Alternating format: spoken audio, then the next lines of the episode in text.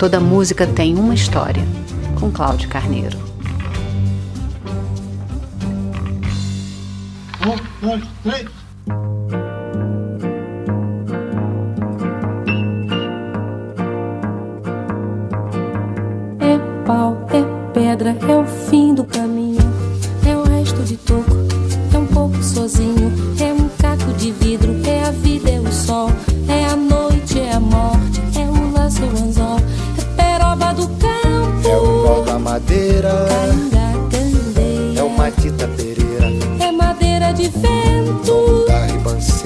Mistério profundo, é o queira ou não queira. Poucas e boas salas de cinema deste país exibiram em setembro e outubro o documentário Elise Tom, Só Tinha de Ser Com Você, de Roberto Oliveira, sobre dois dos maiores artistas que este país já teve e um dos mais icônicos discos da MPB, gestado há quase meio século.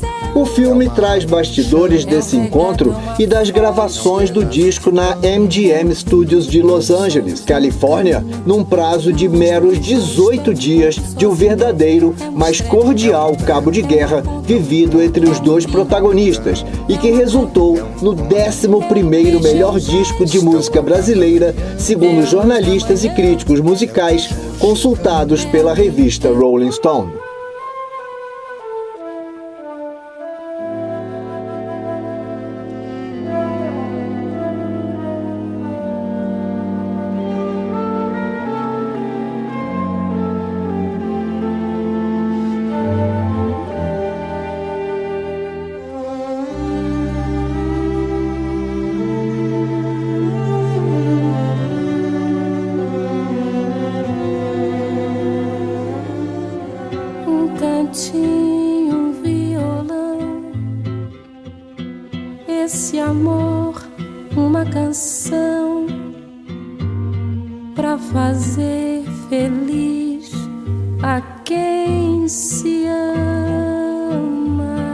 Como escreveu o colega Eduardo Graça de O Globo, o disco modificou a trajetória artística dos dois. Elis, que morreu em 1982, viu o material bruto, que é a base do filme, e se divertia com as tiradas de tom. Este, angustiado com a percepção de que ninguém mais quer ouvir bossa nova, teve sua obra recriada não apenas por uma das maiores cantoras de seu tempo, como pelas mãos certeiras do pianista César Camargo Mariano, então marido de Elis e arranjador do disco. Como você vai saber daqui a pouco, houve conflitos entre o minimalismo de Tom e a exuberância de Elis, que rendeu rusgas e até mesmo o abandono do projeto por parte da Pimentinha de pouco mais de 1,50m. Ao encontrar você, eu conheci. Senhoras e senhores, um pouquinho de Elis e Tom. E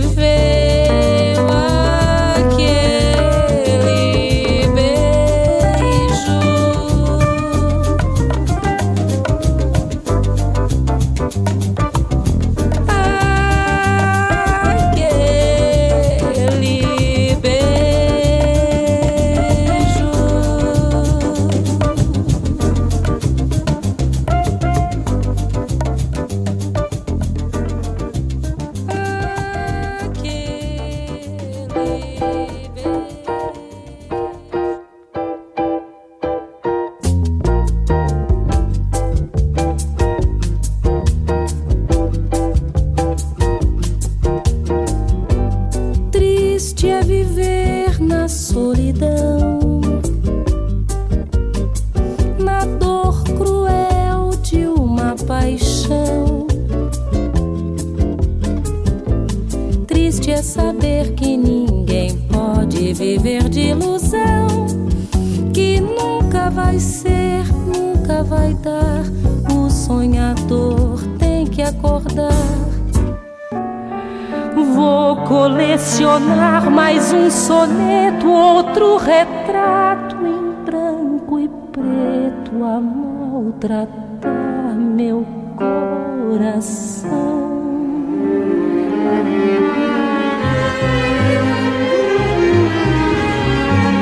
Ainda segundo Graça, além de trechos do Making Off, feito para um especial da TV Bandeirantes que foi ao ar em 1974, Elise Tom contém registros inéditos das filmagens, imagens de arquivo e depoimentos de, entre outros, César Mariano, André Midani, Wayne Shorter, Nelson Mota, roteirista do filme, Roberto Menescal, Hélio Delmiro, Paulo Braga e os filhos Beth Jobim, aos 16 anos, quando o disco foi gravado, e João Marcelo Boscoli, primogênito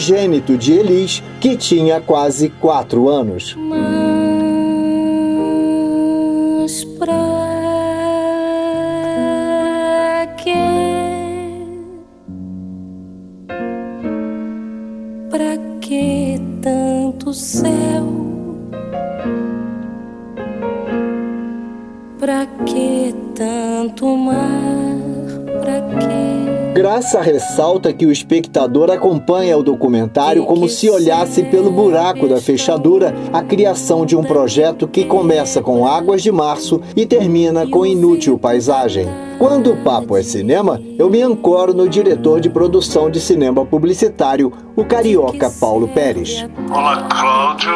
Olá, ouvintes. Em 1974, Roberto Oliveira levou a Philips um projeto que juntava Elígia Gima Carvalho Costa e Antônio Carlos Brasileiro de Almeida Jobim.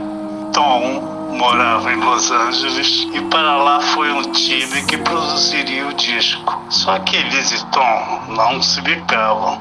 Acabaram parando as arestas durante a gravação e o resultado foi o surgimento de um dos maiores discos da MPB que está completando quase 50 anos. Roberto Oliveira, ao lado de João Tobi Azulay, resolveu naquele ano registrar em 16 milímetros as sessões de gravação e o resultado é o documentário que chega aos cinemas, digitalizado em 4K, acrescido de entrevistas atuais com músicos, jornalistas e produtores. A captação das imagens, que parece prejudicada pelas condições de luz do estúdio, não inibe a emoção que emana da música música de Tom, da voz de Elis e dos arranjos de César Camargo Mariano, fiel tradutor das ideias do maestro soberano. Olha, está chovendo na roseira, que só dá rosa, mas não cheira. A frescura das gotas úmidas, que é de Luísa, que é de Paulinho, que é de João que é de ninguém. Já o colega Roberto Oliveira destaca que Tom usava mais a borracha do que o lápis, reforçando o aspecto minimalista, talvez herdado por Carlos Drummond de Andrade, que disse certa vez: escrever é a arte de cortar palavras. Como a ideia do disco foi de Elis para comemorar 10 anos da gravadora Philips, Tom era mero convidado, mas as forças acabaram se equilibrando. Elis ainda teve tempo de usar sua prerrogativa de indicar o maestro e marido, César Camargo Mariano, como arranjador, o que Tom, a princípio, aceitou meio contrariado, mas ao final não se arrependeu. De repente, do riso fez-se o pranto. César Camargo deu conta do recado respeitou os acordes de tom, manteve a sonoridade e o estilo dos arranjos já consagrados e ainda introduziu com sucesso a guitarra elétrica e o profano piano Fender Rhodes no santuário daquela celebração da música brasileira, onde Tom a princípio preferia uma levada mais acústica em função do repertório escolhido.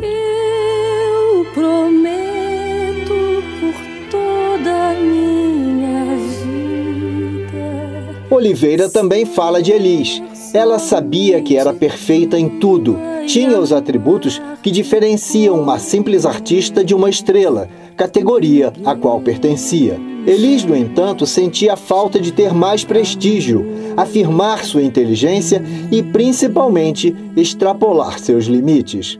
Foi quando, através do minimalismo jobiniano, chegou à perfeição. Toda música tem uma história é também um e-book na Amazon. Você pode avaliar e fazer seu comentário sobre esse episódio no Spotify. Fique à vontade. Nosso WhatsApp 35 999 66 3007. Eu adoro toda música que tem mais história. É muito legal. Tô ligada, viu? Beijo.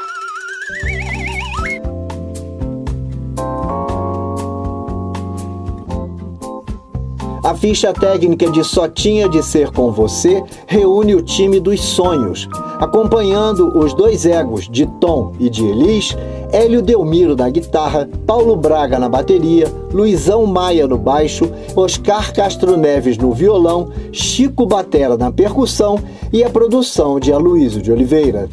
Tudo isso reforçado por um excepcional apoio de cordas e flautas dos melhores músicos de Los Angeles, regidos pelo maestro Bill Hitchcock. Todas estas feras sob a marcação cerrada de Tom, que zelava por suas notas originais com unhas e dentes. Toda música tem uma história.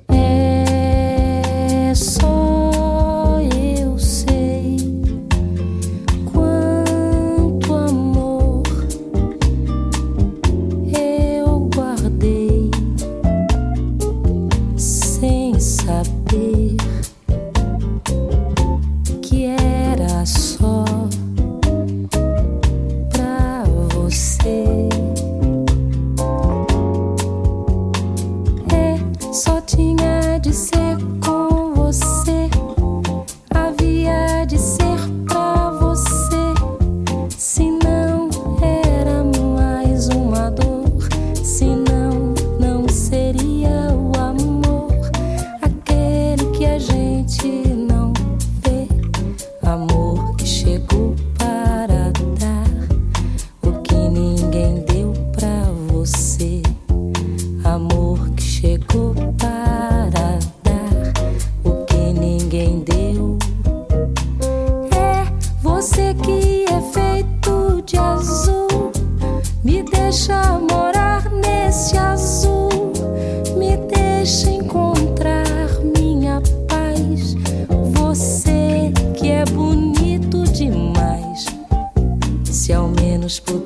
fosse saber que eu sempre fui só de você, você sempre foi só de mim.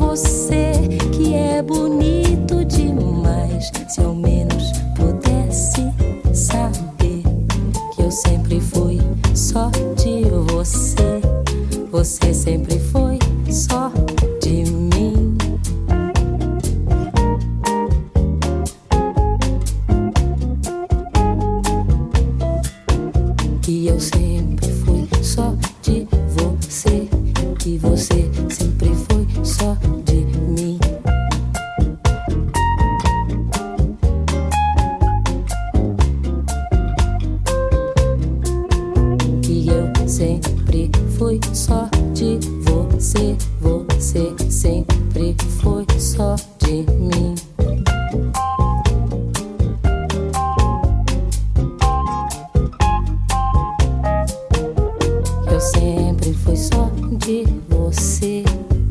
Você sempre foi só de mim.